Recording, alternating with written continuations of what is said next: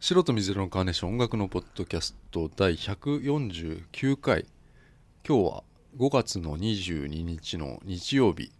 鈴木ですミカです。 149回だって、150回じゃん149回。来週でね、うん。あ、うん。えそうでしょ、うんはい。あのーさ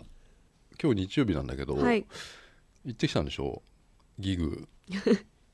はい。氷室京介のラストギグスラストギグスはい。東京ドームはい。行きました。あれは、はい昨日と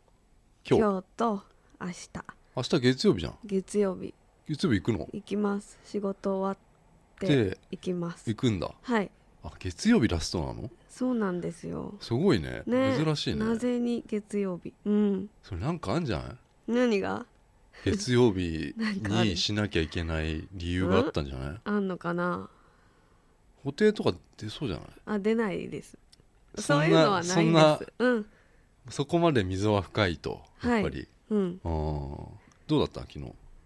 もう一曲目からちょっと泣いちゃいそうになっちゃった。あそそんな好きだったっけえっ、ー、と、もううーん、 まあまあ。ボーイとかうん、そうですね。の流れで、うん。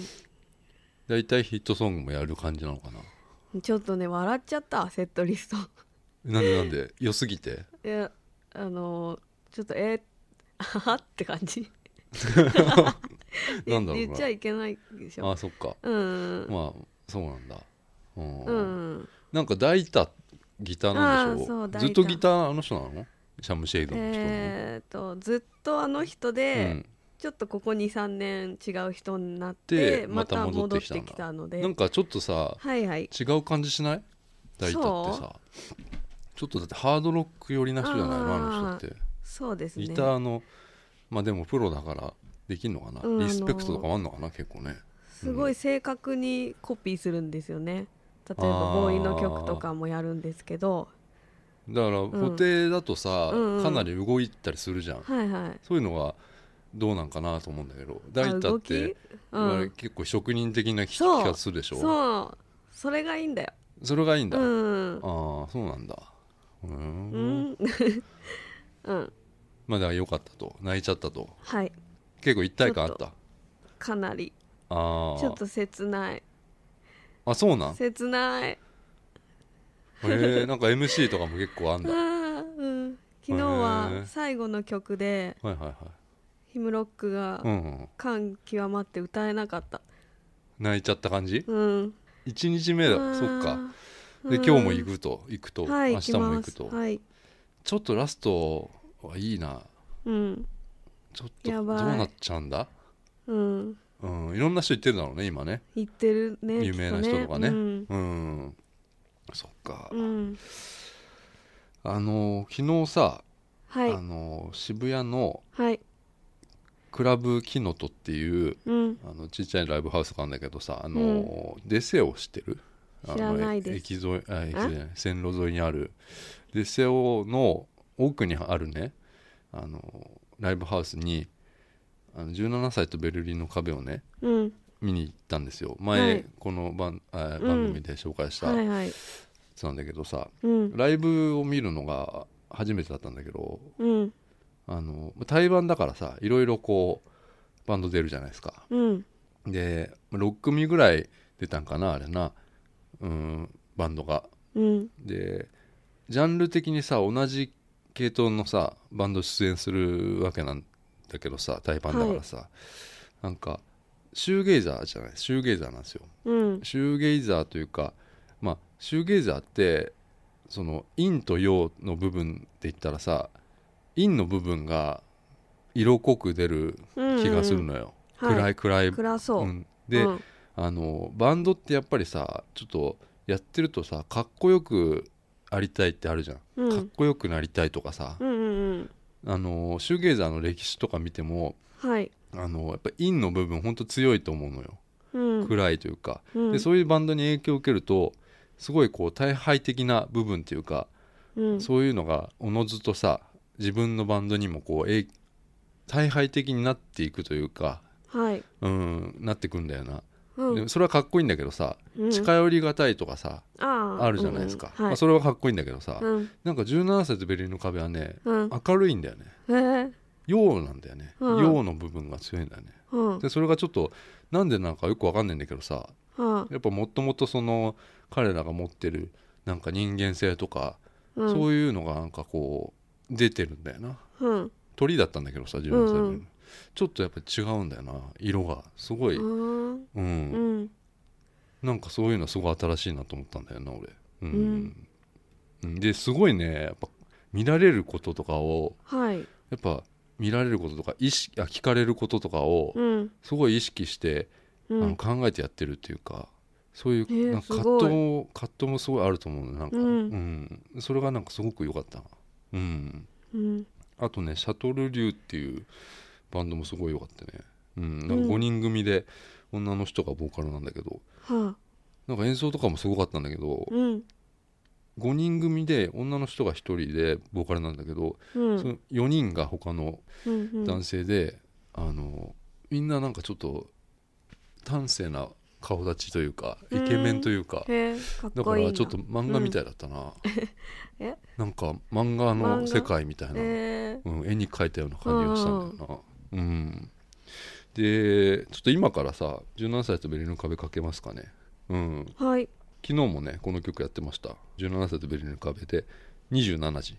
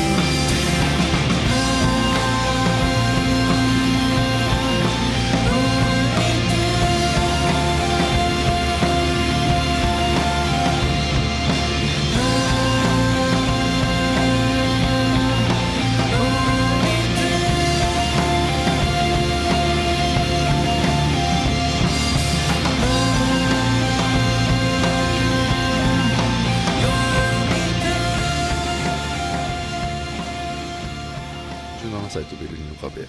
27時聴いていただきましたはいあのーさライブでね、はいその鶴野さんとはギいター、ギターボーカルの鶴野さんと、うん高野さんって女のね女性の方うんうんがベースボーカルなんだけど2人がツインボーカルなんだけどさ、うんはいあのーベースなのよ高野さんっていう女性はさはい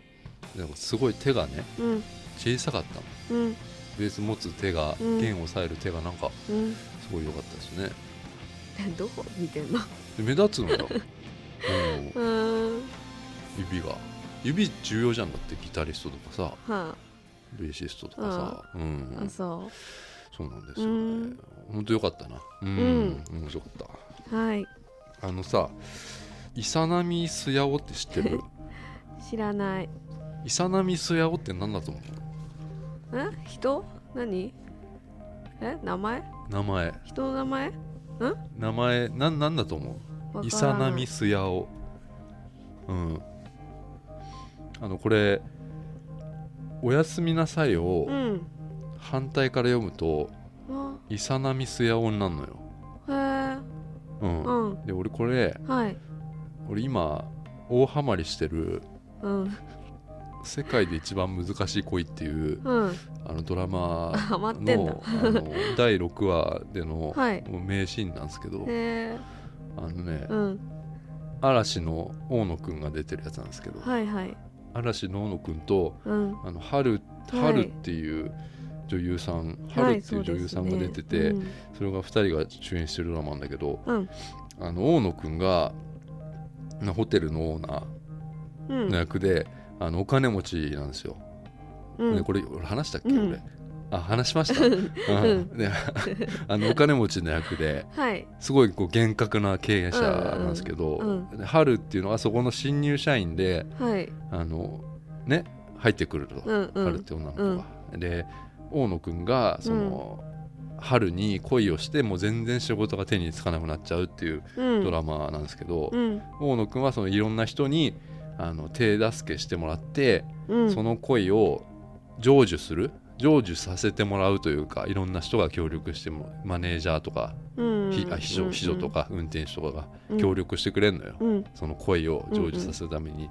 で先週のねその第6話でうんついに、あの告白したのよ、ええ小野くんうがんうん告白がなかなかできなか ったのもういろんなタイミングうんうもんあるしちょっとかっこつけてるとうか、んうんあの厳格だから、うんそういう部分は、うんうん社員にはもう絶対見せらんないっていうはいところで、うんなかなかこう告白できなかったんだけど、うんちょっとふとした瞬間にうんあの告白しちゃったのうよ、んうんそしたら、うん春が「ちょっと待っててくださいと」うんうんうんで春もまあまあ好きだったのよ、ああそうなうのんうんまあそんな素振りは見せなかったんだけどね、うんうん、でまあ付き合い始めたんですようん第6話でうんこういうの第もう最後の方で付き合うのかなと思ってたんだけど、うんうんもうここなんだなと思って、いうんそうですねねうんやもういろんなシーンあるんだけど面白いシーンがさ、うんあの夜さその、大野くんが、まあ、付き合って春にメールするのようんでそれもなかなかあの時間かかるわけメールするのにも、はい要はびっくりマークつけた方がいいのかとか顔文字にしたらいいのかとかうんうんなんかもっと冷たうくんうん厳格に言った方がいいのかっていうのを めちゃくちゃ悩んでうんあのメールを送ったりするんだけど「うんまあ、おやすみなさい」っていうメールを、まあうん夜寝る前にするんだしたのよ。うんでちょっとこれ物足りなかったのかなそれだそれじゃうんああの電話をねしちゃうのよ、あ小野くんが大野くんがう。んうんうんうんそそういうちょっとね見てないから分かんないだろうけど、うんちょっと面白いのよ大野くんの演技が、 うんうんうんちょっとチャーミングな感じへえがするのうね、んうんでまあ電話をねこうしちゃうんだけどで大野くんがその春電話出るじゃん春が電話出たのよ世の中にはいそしたらあの大野くんがうん「あのおやすみなさい」って反対から読んだことあるって突然言うのうん小説家の名前みたいじゃないイサナミスヤオはねうん名前みたいうんうんで春は無言なんですようん大野くんはもうき切ろうとするわけやばいと思ってこんなうんうん突飛な質問なんか投げられて、 うんうんちょっとやばいと思って、それだけだおやすみみたいな感じで切ろうとするんだけど、うんうん切ろうとした瞬間にうん「イサナミ先生ってうん短編小説とか書いてそうですよね」っていう ねちょっと乗ってくるわけよ。おうん、うんで「そうだ」っつって大野くんがうんうん「イサナミ先生はうん味噌汁をうん味噌スープって言うんだよ」なんかそういう風にな ってうんレモンをリモンって言うんだよみたいになってたうんなんかどんどんなんか2人のなんかキャラクターができてくるわけよう。んうんで春があの奥さんは料理研究家 のイサナミ志保っていうねうん多いですもうねあのうん乗ってきちゃったのね完全に。でもう寝る時にうんあのイサナミスヤをつって寝るの。うん二人がうんうん、で「イサナミ志保」っつって大野くんが言って で「イサナミ志保」っていうのは逆から読むと「星を見なさい」ってよ読むのうんでへ大ー野くんがそれ気づいて、うん星を見てうん「いい女だな」っていうのえそれ切った後にうん、ああよかっ行たった後うんに星を見てうもんいい女だなっていううんそれがもう見てて滑稽だった ねバカップルだなとうん、思って、へえそれさ漫画うん、いやこれは違うんじゃないですかねへ本当漫画っえぽいのよ漫画みたいだねううんん、その後な喧嘩してうんあ喧嘩する2人がもう3日ぐらいで破局みたいになる のよドラマ的な感じでうんでその時に謝るわけですよ、うん大野くんが悪,、うん悪かったからさうん悪かったのことがあってうんでその時にまた夜中にうん電話をするうんの、春にうん思い切って、うんでも謝るなんて社長がね、うんやっぱりできない、うんプライドがプライドがあるのよはいだけど、うん謝ろうとするのうんうん偉いで電話して、した瞬間になんかね出るじゃん春うん伊佐波先生がうん謝罪会見を開くとか言って言い出 すのわであ大野くんはそのうん大野くん住んでるのすごい広い部屋なのうん家うん暗い部屋でうん正座してんの、うんで伊佐波先生が今から謝罪会見をするっつってうん謝り始めると、うんうん、で春がうん「伊佐波志保も謝罪したいことがあります」みたいなわあことバカだなと思って、うん、 バカ俺だなもずっと笑ってたね、うん、 うん見てないすごいね見てないこ れ誰か見てない見てるからみんな見てるよねでも大野くんあそういや好きでだからもねこれ面白いですよ、うんなかなかうんあんまりこんなベタバベタベタなやつって、ね、ないなと思 って、うん、見てるんですけど、ううーんん、 Hulu で Hulu で今、はい毎週1話ずつ海外ドラマと一緒にやりますよ、で6話だけでも見てほしい なうん伊佐な伊佐波須弥先生うんうん、ねうんでさ、はいまああのはいレンタル自転車っていうあのが、はいはい最近あの東京の街でさ結構至る所にあるんだよね。あるうんうでこれねまだサービスがうん実験中なんだって今あー試験中っていうのうーん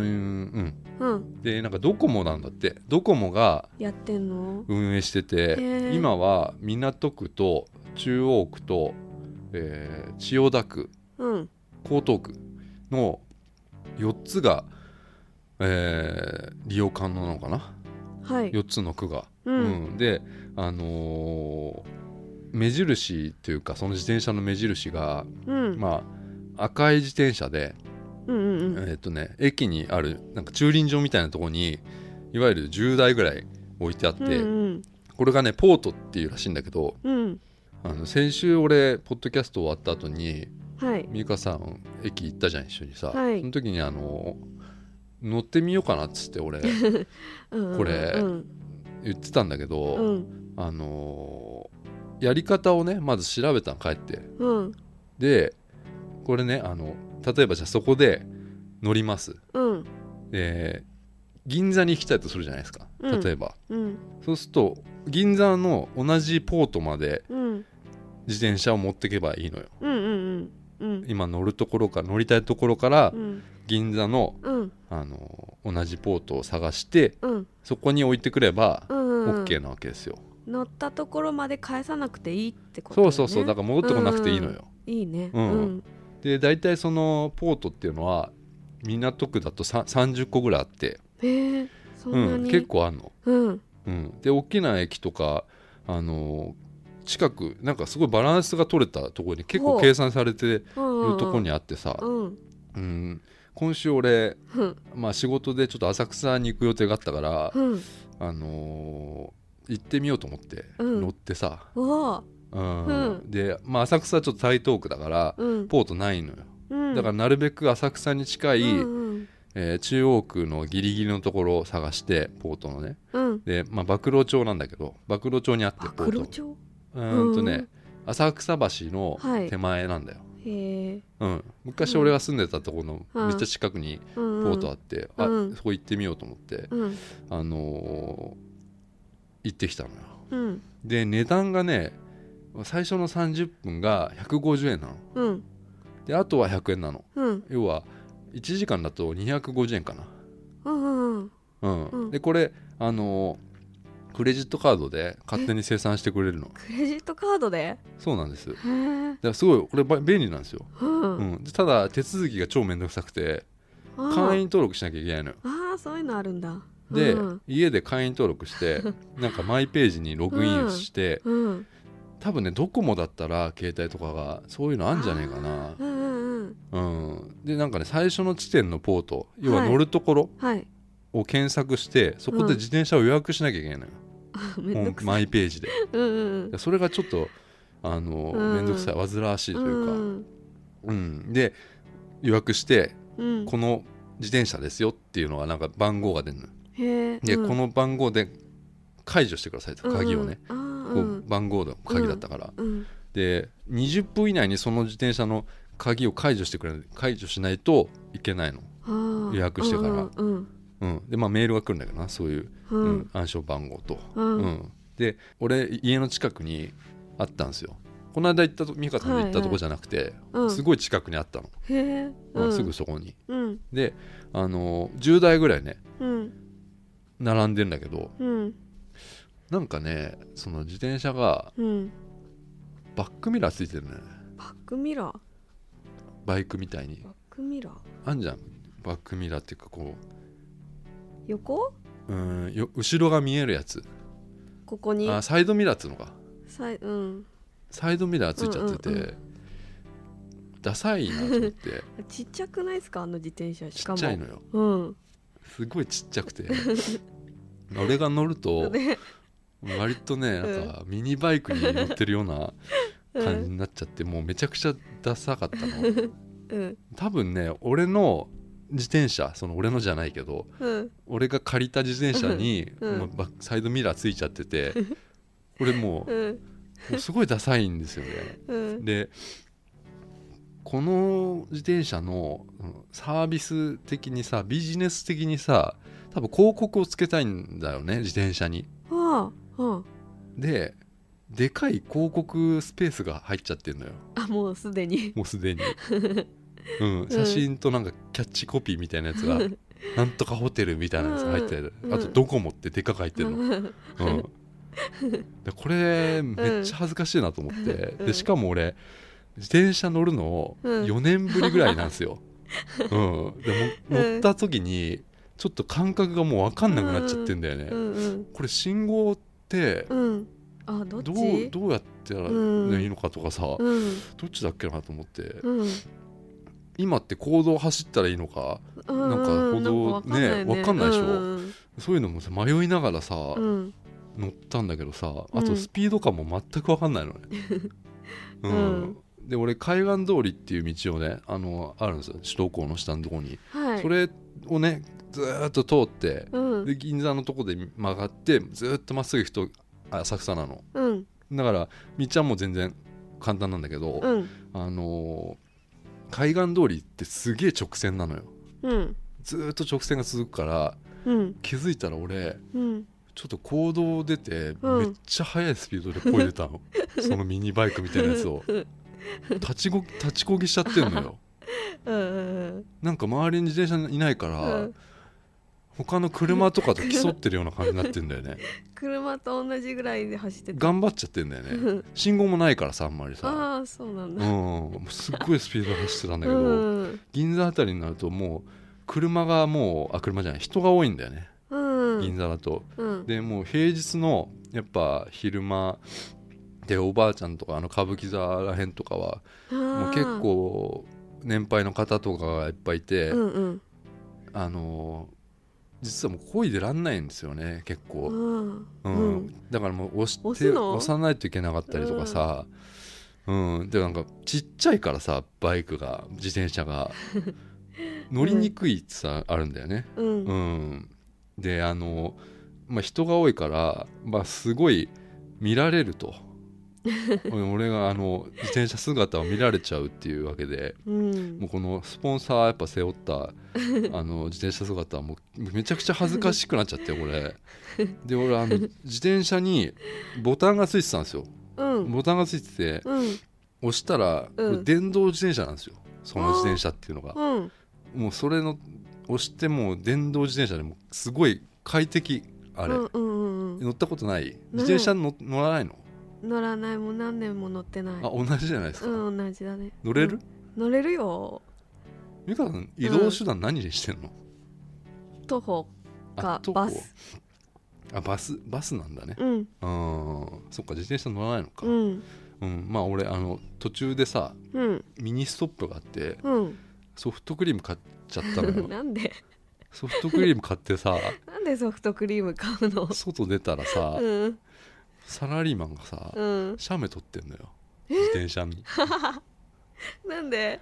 や珍しいからだよ珍しいからいや見ないよあんまり、うんこの自転車あ真っ赤で真っさ赤だよめっねちゃでかい広告貼ってあって さ「どこも」って書いてあるの多分め絶対珍しいと思って写真撮ってんのうよ、わうん、で俺片手にソフトクリーム持ってるでし ょでもう暑かったからさ、うんもうもうその場で食べちゃった、うん、まあ徐行ですよね徐行徐行運転してたのよ うんうん、そしたらもう前からあの OL さんみたいなのがさあ切れ目の綺麗めのあの有楽町宝町あたりではいはいはい、あのーまあオフィスレディーうがん来るわけですよ、うんもうんうでもうあのーすれ違ってうんさーってすれ違ってうんこのバックミラーサイドミラーはでいはい俺チラッて見たら、うん立ち止まって見てんの 俺のこっちの方、うん、でもそれだけ目立つんよこれうん恥ずかしい恥ずかしいねで俺もう多分、うんほぼ半笑いだったと思うよ恥ずかしく て半笑いで危ない人がちっちゃいバイク乗って、うん、うん走ってたと思うんだよな、うんでさもう無事そのうん曝露町のポートうんポート到着して自転車自転車ついてる自転車になんかついてるその、なんかエンターキーみたいなのを押すとうん返却完了なんですけど、うんうんまあ50分って出るんですようん50分だから250円ぐらいうんそれがもう勝手に多分落とされるっていうあーうん感じなんだけど、んもう帰りはまあ電車で帰ったんだけどさ、あのーうん次の日の朝にさはい「返却完了しました」ってメールがさ来たのよ次次の日の朝よ、う遅んい、今来んのかと思ってさうんで俺電話したのよその怖いからこ れ今来んのかと思ってさで電話あうんメールがさ返却メールで今返却メールが今届いちゃったんですけどつって、うん50分乗ったんですよってそのあー担当の人に言ったらあそっかそっか今お調べしますっつってさうん6時間乗ってるって書いて出たのよ6時間乗ってますねっていや乗らないでしょ6時間も自転車どこ行くんですうんでもう向こうのミスでさうん面白い6時間も自転車乗らないで しょどこまで行っどてんのこ行くのよ、うん、だからまあうんミスでなんか試験中なんだミスで危だかないらもしこれうんやっぱりさちょっと気づかない人とかうんやり方もなんかそうだよねちょっと分かんない煩わしいからさ、うん分かんない人がい危たらない7時間とか8時間とか自転車乗ってる人が出ちゃうかもしれないなと思ってうんうんうんうんまあでもこれこういうのが便利になったら、うんうん割と便利ようんなんかね大きい会社の下にあったりするのよ、ポポートが、うんなんか清水建設とかうん銀座にあるんだけど、うんそこの下にもあったりとか、うんそこ東芝にあるんだけど東芝の下にもあったりとか、へー大きな会社が多分そういう電車乗るまでもないようなところで使用するんだろうな、電車乗るまでもなく、うん歩くまでもなくみたいなところでうん使用できるかなって思いますよ、うんうん、それ撮んなかったの写真ああるよ写真、うん、乗ってる姿は自分の中で撮れないけどさ、うんまあこういう感じなんですけどうんタイヤんタイヤ小さいよ、これ乗れるのうん、だからすごい恥ずかしいでしちっちゃいょめっちゃちっちゃいじゃんサイドミラーついてるでしょこれ、本当だうんあー面白い見たかったなその光景めっちゃ速く走ってるからねスピードうんをうんまあよかったらアミカさんも使ってみてください はい。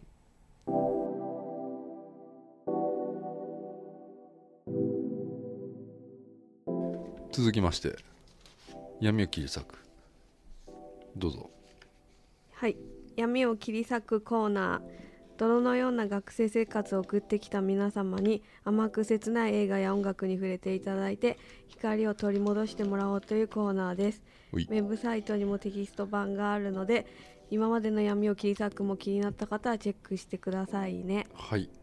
今週見てもらったのは「学」2011年の日本の映画なんですけどはいちなみにウェブサイトテキスト版全然書いておりませんはいちょっと進んでおりませんねうんいつぐらいだっけなちょっと2月か3月ぐらいまでしかないのでまあ参考にねしてもらえればと前のやつをはいうんうん見て、うんえー学ですはい山岳救助隊の物語なんですけど、はいうん、漫画は素晴らしかったですけどねあそうなんです漫か画はねもううん感動してしょうがなかったね、うんは漫画と映画同じ話いやだから、まあ、その辺なんだよねあそうん ううんなんか長澤まさみが出てるんですけど、はい長澤まさみと小栗旬、うんまあ、小栗旬が主役の、まうあ、ん島崎散歩ですよね、うん伝説の、うん伝説なんだまあ、主人公で、うん椎名久美長澤まさみがヒロインなんですけどはいなんか長澤まさみってさうん声変じゃ ね声がさうん上ずったりしてないなんか張ったりするときにうん「うー」とかなんない何今のなん ないえなったでしょだって今の今のなんで声ブスだなと思ったんだけどあ面白いなうん、んあのーうんまあ久美なんですけどはい長澤まさみっていうのははい久美はうん新人のその山岳救助隊 であもうゆかさんもう完全にはまっちゃったなうん上ずったじゃないですかだって俺すげえ気になったもんあれ映画でうもう一回見てよそのめっちゃ上ずってっからさどこのシーンですかいやもう叫んだりするシーンよその泣いたりしてたとこあのー救助山でねその救助をね長澤まさみが救助しに行ってさ、うんあの登山者がさなんか足くじっただけなのにみあたいなシーン怒怒ったシーンあるじゃん怒ったあの怒るシーンとかさ「山をどこどうに持ってんだ」っつってすげえ上ずってた よで小栗旬が「怖かったんだよ」っつって陽気な感じでさ言ってたううんんで山山のその山岳救助隊で組っていうのは、まあ、新人の山岳救助隊ですよねうん長野の北アルプスはい山岳救助のチームに派遣されるってとこからまあ始まるんですけどダメだはあちょっとはいみ見てもう一回見てもう一回そのわかった上ずるからさ、はいうんうんうんまあ、いきなりそのなんか誰かがなんかか滑落したんだよね山からこう滑落したって連絡が入って救助にさ向かうじゃないですか、はいうん、でなんか条件が厳しくて佐々木蔵之介蔵之介も出てるんだけどこれリーダーみたいな山岳救助隊の、はいあのこのメンバーじゃちょっと条件が厳しいから無理だって時にいるっつって散歩がいるっつってうんあの散歩が登場するんだけどさ ううんんまあ散歩っていうのは、うんまあ、ちょっとあれだよなボランティアでずっとその山に暮らしてる、うもうんめちゃくちゃ陽気なまあ食なしの、まあ、ニニートみたいな感じなんだけどさうんボランティアで山岳救ボラン助ティア隊ではないんだよね、うんうん、もう山の知識に長けてて、はいもう救助に関してももうみんなから一目を置かれるはい存在もう山を愛してるはいただ愛してるだけの青年うんうんなんかねあのーまあ久美長澤まさみが一人でその山登ってるシーンあったじゃないですかあの最初のトレーニングなんかなうんうん休みなんかなあれ休みだったのかなあ休暇中です休暇中ですみたいなのに、うん突然そのう上からうんうん偶然そのでっかい岩が起こってきて、はいでそれ上を見るとうん誰かが倒れてるってはいいうでそれをまあ長澤まさみがあの、まあ、助けようとしたんだけどうんあの無理だと、うんその佐々木蔵之介はうんお前じゃまだ若すぎるみたいな、うん無理だでも私やるみたいになってでもその子その人は死んじゃうんだよねすぐねはいであのーその高い場所でさうんヘリとか降りれないからそのねうん死体をね、うんあのー死体を下に落とすうんっていうねすごいあれ本当にあるのかこなれ本当にあるんですよあるんだ俺もなんかびっねくりしたこの漫画だともっと書いてあるのね、うんその実際うんうんうんももっと詳しく書いてあってあーさそうなんだうんうんうんまあでもその下に落とすなんてまあ私はできないっていううんうん組はうん言うんだけど、まあ、そこで突然なぜか散歩が登場してうんあの何も言わずにそのヘルメットで、まあ、顔を見て隠してうん「あの散歩さん何やってんですか?」っつって「よしこれで顔は傷つかない」下に散歩が「ポール」っつって落とすわけですよ。 はいはいうん、でこういうねうんこれね、あのなんか映像だとやっぱちょっと軽く見えちゃうんだよなやっぱ、うん漫画だとこういうのすごい重いのよ。ああそうなんうだん、うんそうなんですなんかう残酷なこと多いじゃないですか山のはいうん、なんか遭難した時っていうのかな遭難した時に仲間をさうん置き去りにしなきゃいけない時とかうんあったりとかう、んあのー本当に高い山の上の方はさ氷点下でさ、うんなんか死体とかそのまま残っちゃったりさもう要はうんうんなんかミイラみたいに、うん綺麗に残っちゃうっていううんのがさ、うんあのーそういうのってさやっぱちょっと残酷冷たくね本当は描かれちゃうんだけど、うんその漫画ではすごい、あのーそういうシーンあるのよ残酷なシーン、はいはいでそれもなんか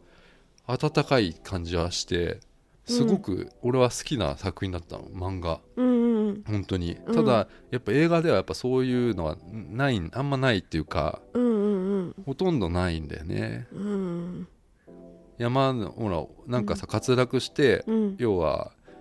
これあったっけ散歩の親友が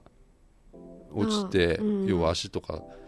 切断されちゃうわけですよ、うん落ちてもう死んじゃってんだけど散歩はずっとうん2日間ぐらい歩き続けて背背負ってうんもう死んじゃってんだよ、うんうんうんそういうシーンが結構漫画だとうん重いんだよなあああの2日間っていうのがさそうなんだねうんうんそれがねなかなか難しいのかなやっぱこう映画っていうのは映画だとうんどうでしたうんこれこの映画何を言いたいのかちょっとよく分かんなかっそうなんだよなたうんうん、うんただやっぱりうん山が怖いっていうのを、うんうん山のルールは結構出てたけどね、うんうん山山うのんルールはうんなんか一通り見れるけど、うんそれ以上に何かっていうのがうんなかなかうんないんですよねうん小栗旬ってさあんなわざとらしい演技する人なんだ、あそうなんだよこれがねね本当 にいやわざとらしかったなこれな、ねでも散歩ってやっぱこうなんですよえうんで本当ははぼあの帽子だったのよあの漫画ではか、ぶってんだうん、漫画ではこの島崎散歩ってうん、小栗旬じゃないわけよもえ うもっとごつい男なのよああそうなんだもっとごついガクってうんうんあガクじゃないさ散歩はうんごつい男なんですよへえで帽子かぶってんの、うんうんガクっていううん、うん、それまあちょっとダサい感じのガクって書いてあるガクって書いてる帽子をうんかぶってるんだけど、うん出てなかったね、うんその帽子もかぶってなかったなうんうんうんでこのねうんあのーガクがねガクねはいこれもう本当に一場面だよこの映画だとうん一場面しかうん描かれてないんだけど、うんエベレストってあるじゃないですかはい山山うんあのエベレストっていろんなこうルートがあってなんか、昨日かなんかナスビがうんさ、あーうん、ニュー登スで見頂たしたみたいなニュースとかもあったりとかさ、はいするじゃないですか、うんなんかいろんなルートあってうんそのネパール側とうん中国の間のヒマラヤ山山脈の一つがエベレストっていううんチョモランマですよねいわゆる、うんチョモランマ中国語だとチョモチョモランマっていうのかな、え知ってる、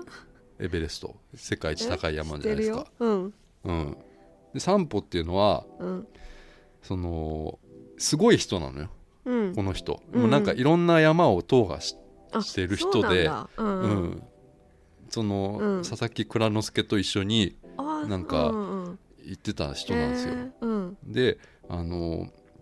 散歩はその、うんこの後この映画の後にね、うんあのローツェっていうそのエベレストのうん南壁っていうのかな南の壁って書いて南壁っていうのかな、うん挑戦するためにうん日本立つんですようんこっからがもうんうんういいんですよ、ああもうそうなんだ実はこっからもう見れないっていう人もいるぐらい、うんこのんあの散歩が要はアメリカにアメリカじゃない海外に行くっていううんところからもうこの漫画見れないっていう人がいるぐらいうんすごいんですよ、うん15巻からなんですけど大体あそそのんなにあるんですね18巻あってうん最後の3巻っていうのはうもうんちょっとねうん伝説の3巻なんですよ、そうなんだうん、うんその感じ映画にはないんだよちょっと全然なかったですねもうないだらこのちょっとなんかうんちょっと島崎三歩っていうのがただ陽気なそおうそうそう兄ちゃんニートみたいになってるのがうん軽いなってまあでもそうしょうがないんだよなですこねれな難しいんだよこれううんんうんうんで三歩ってそのなんだろうなローツェっていう南壁にねうんこれはすごい難しいルートみたいなんですよちょっと詳細わかんないけどうんあの体感温度がもう100度マイナス100度で傾斜がうん80度になるっていうのようん壁ですよもう壁壁壁を1 0 0 0ル続くんだってその壁が、あそれを、うんまあ、50度から80度ぐらいの壁をまあ行かないと登頂できないっていうルートらしいのようんそれを単独でうん登った人がまだいないとかだったのかな今実際にもいないのかないるのかな、へえいないぐらいの人で、はいまあ3歩は登っちゃうわけですようんその辺のかっこよさとかうがんすっごい良かったんですよ、うーんうんうんそうなんですよねで漫画読んだ後にこの映画見たのそうどがうっかりしたねがうんそうだよね額額でした。う学うんんあのエベレストの K2 っていう登った日本人の女性はうんあの下山するときに実際にね実際の人で K2 っていうなんか難しいとこなのかなエベレストのそこに登った人がいて日本人の女性でうん下山するときにうんあの遭難しちゃったんだよねうんでもうそこでうん眠って眠っちゃったのダメじゃんもうダメじゃんううんん、眠っちゃって、うんでも目が覚めたんだって、うんで朝で朝でうん起きたらもう雲の上をうんいるみたいな感じがしたっつってなんかうんうんもう光がもう差し込んでてうんもう光の中にいるみたいだっていうねうんこれも実際にあった話なんだけどうんそれを人間が見てはいけない景色だったって言ってたのうん見てはいけないような景色の中にいたんだってうんなんかそういう不思議なんだって、へえうん、実際にその山とかでうん寒いんだけどもううん暑いっつってうん服全裸になっちゃう人がいるんだってうんだから人間がその山にな上に登るほどうん人間の体がもうんう全然順応できてない、なくなっちゃうんだってさうんそういうのも本当はあるのよ、うんその学の漫画ではうんううんんそうなのようんへえいまいちだったかでもねうんうん一個うんここ最高っていうとこがあっうてん長澤まさみがうんうんさっきのおうさっきのね上ずった感じ上ずった時うんうんあの怒ったでしょ、うん登山客にそんな、はいはいはいそんなうん山なめんなと山なめんなってうん言った直後に 画面が真っ暗になってほう ほうほその後長澤まさみがなんかどっかから落ちたのかうなあもうすあのすぐだったでしょすぐすぐすぐ落ちたよね、うん、注意しといてうん自分が落ちるっていう、うん、その落ちた時の長澤まさみの負傷した顔 めっちゃ怪我してる顔それであのー散歩に言われたことを、まあ繰り繰り返すというか、頭の中で繰り返してなんか、うんヘッドライトでこう、うんなんかモールス信号みたいにパッパッパッみたいなうん、 10回やってみたいな感じでもう死にかけちゃってるんだけどさ、ううんんめっちゃ怪我してめっるちゃ怪我しただいぶ落ちたんだなあれ、ねうんそこめっちゃ面白 かったあそうーなんですよねあちょっとなんかあ消防車、うん散歩三歩来た来た救かな助に、ううんんあと渡部篤郎何言ってるかわかんない あのヘリコプターうのん運転手さんマキさんなんだけどマキさんの役はマキさん渡部篤郎なんだけど何言ってるかわかん ないうんでも難しいよ登山映画ってやっぱ、うんうん前にだって俺エベレストっていう映画映画と東京国際映画祭で見させてもらったんだけどはいなんかね1996年のうん大量遭難事故っていうのがあったらしいじ実際にあってそれに基づいた話の映画だったんだけど、うんもう人がとにかくたくさん出てくるのようんその出演してる人がうんでも要はさ山登って寒いからさゴーグルとかしちゃって顔を全部覆っちゃってるからさ、誰が誰だか分かんねえんだよ、うんだからもう全然話がやっぱ入ってこないんだよね、でやっぱ日本でだとさこういう映画になるとさやっぱ有名な俳優さんとか出るわけでさ、うんうんうんなかなかその難しいよね顔隠すわけにもいかんねえしさ、うんだから登山以外の部分でしっかりインパクト残すようなとこないと難しいから散歩のキャラクターとかこういううんうんうん強烈っていうかなんかうんちょっと残るような演技になったんじゃないかなううんんうんうんかな、ううん俺はうんうん俺は漫画は読んですね学漫画は4、はいうん映画は映画もはう1でいい かなうんうん一いやこれをねうん漫画読んでほしいんですよ本当にううんん、う、うんん点数つかずって感じですかあね一一えついた 長澤まさみに5まさみさんに5ですねはいじゃあ山ゆきりさん今回は以上です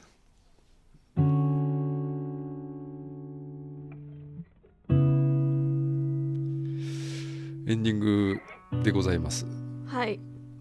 これからもう行くんだよね美香さんはねはいもう行きます東京ドームにはいうんあのーさはいアイスコーヒーをさはい作ってるんですけどうんうんもうんうかなり頻繁にねはい俺あのーアイスコーヒーに入れるはいクリームがなくなっちゃったんですよ、うんそのあのポーションみたいななんつうのあのちっちゃいやつスジャータスジャータンみたいなや つ入れるんだ、そう最近入れるようにしてんのなんで苦いから単純に入だってれなかったよ今入まれでなはかったううんんでもなんか苦いなって雰囲気を、うんその雰囲気を味わいたくてそアイスコーヒー、入れたらさ、ううん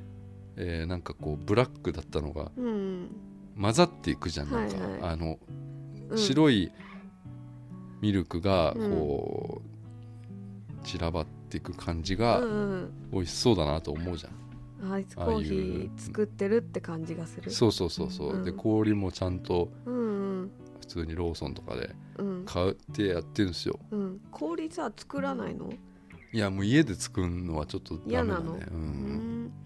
なんか買ってさ、うんでもその氷もさ、うんあのえ買ったことあるコンビニとかない買わないうん俺この間間違えて5キロのやつ買っちゃったんだよなすでごい俺さ持って帰る時にさびっくりしちゃってさ重いめちゃくちゃでかいさ、うん氷なのあえ袋よ袋でさ、うんうん普通5キロなんてないんじゃないあんまり米みたいだね米米米を持ってるのよ、うんうん、えでだもって重いのよどうまなん、うどう間違えるんですかそれをレジでもレジまで持ってったんでしょ俺いつも3キロ、っていうか2キロかなんかのうん買ってんだけど、うんいつも置いてあるとこは多分5キロだったのよでもそれ持あっー持った時も、うん、重いな多分気づかなかったんだ気よづなかなかったんだうんで値段見たら600円がするわけよ竹上で、うんあちょっと5キロだと思ったけどもういいやとう思んってう持んって帰ったんだけど、で入る両手でだって持たないとダメなんですよ、袋入れても重いの、うん、え5キロ5キロの5キロめちゃくちゃ重いよ氷5キロ、そうなんだう、うんんでそれでさ、うんまあ、あのクリームがさはいなかったんですよガムシロップあったんだけどさうんであれさこのポースジャータってさうんあれミルクじゃないんだよねなんか植物性のなんかうん油なのあれ脂肪植物性脂肪みたいなさうんうんのがあってさうんあこれミルクじゃねえんだと思ってさうんあの生クリームを買ったのよ俺え生クリームっていうかうんフレッシュって書いてあるやつなんなんつうのああれーなんかあるねあれホイップしてもいいみたいなやつなのかうなんうんうん売っうてんじゃないですかねこううんちっちゃい半分ぐらいの牛乳パックぐらいのみたいんなやはつ、いはいあれ買ってさ家持って帰ってあの入れたのよこうんしたらさうんもうホイップされちゃってんのよ俺家持ってくるまでの間に揺ら揺れてさその揺れでなるいや俺なってたうんんだよ、なってたんだうんいや失敗したなと思って、うんそんなんあるかなと思っ てうん、いやホイップしたわそれでこ氷につけてホイップしたよ、うんうん、ボール入れてさ、あうん、スタバみたいになったでうんうん一、人スタバ、うん、家で、そうん、う美味しいのかうーんううんんまあでも生クリームいいないいうん生クリーム食べるとモヤモヤするんだよなう美香さん好きじゃないもんねんうんとコーヒでも両方と好きじゃないとーモヤモヤするウインナーコーヒーってやつだうねわ要はねみんなはいはい違うかなあの生クリーム入ってるようなやつだもんはね、いそうですそうですううんんでもスターバー好きじゃないの好きじゃないですあれ好きじゃないの私いつ好きって言ったなんかスタバ行ってないなんか、全く言ってないですあそうはい時間潰す時どうしてんの時間を潰さない時間を潰さない時間をもてあそんでないモテ遊んでないモテじ遊ゃあんなんかじゃあライブとかはあのじゃあ東京ドームありますと、はいギリギリに行くわけですかああーそういう時ねうんあの結局まあそういうスタバとかね行っ行てってんじゃないですか休めばあ行かあない行ですかよないですか、うん休めるの憧が休むの憧れるんですけど結局行かないで椅子とかに座ってぼーっとしてるってああそうなんだうなんもったいないですねその時間の使い方下手そうだもんそうですねなんかさうんかなりうんうんなるほどうんうんじゃあ来週はどうですか来週は来週は岡村ちゃんですあそうですねじゃあまた何かちょっと日にちはずれるけどうんあずれるんですかはいああそうなんですはいさよならあさようなら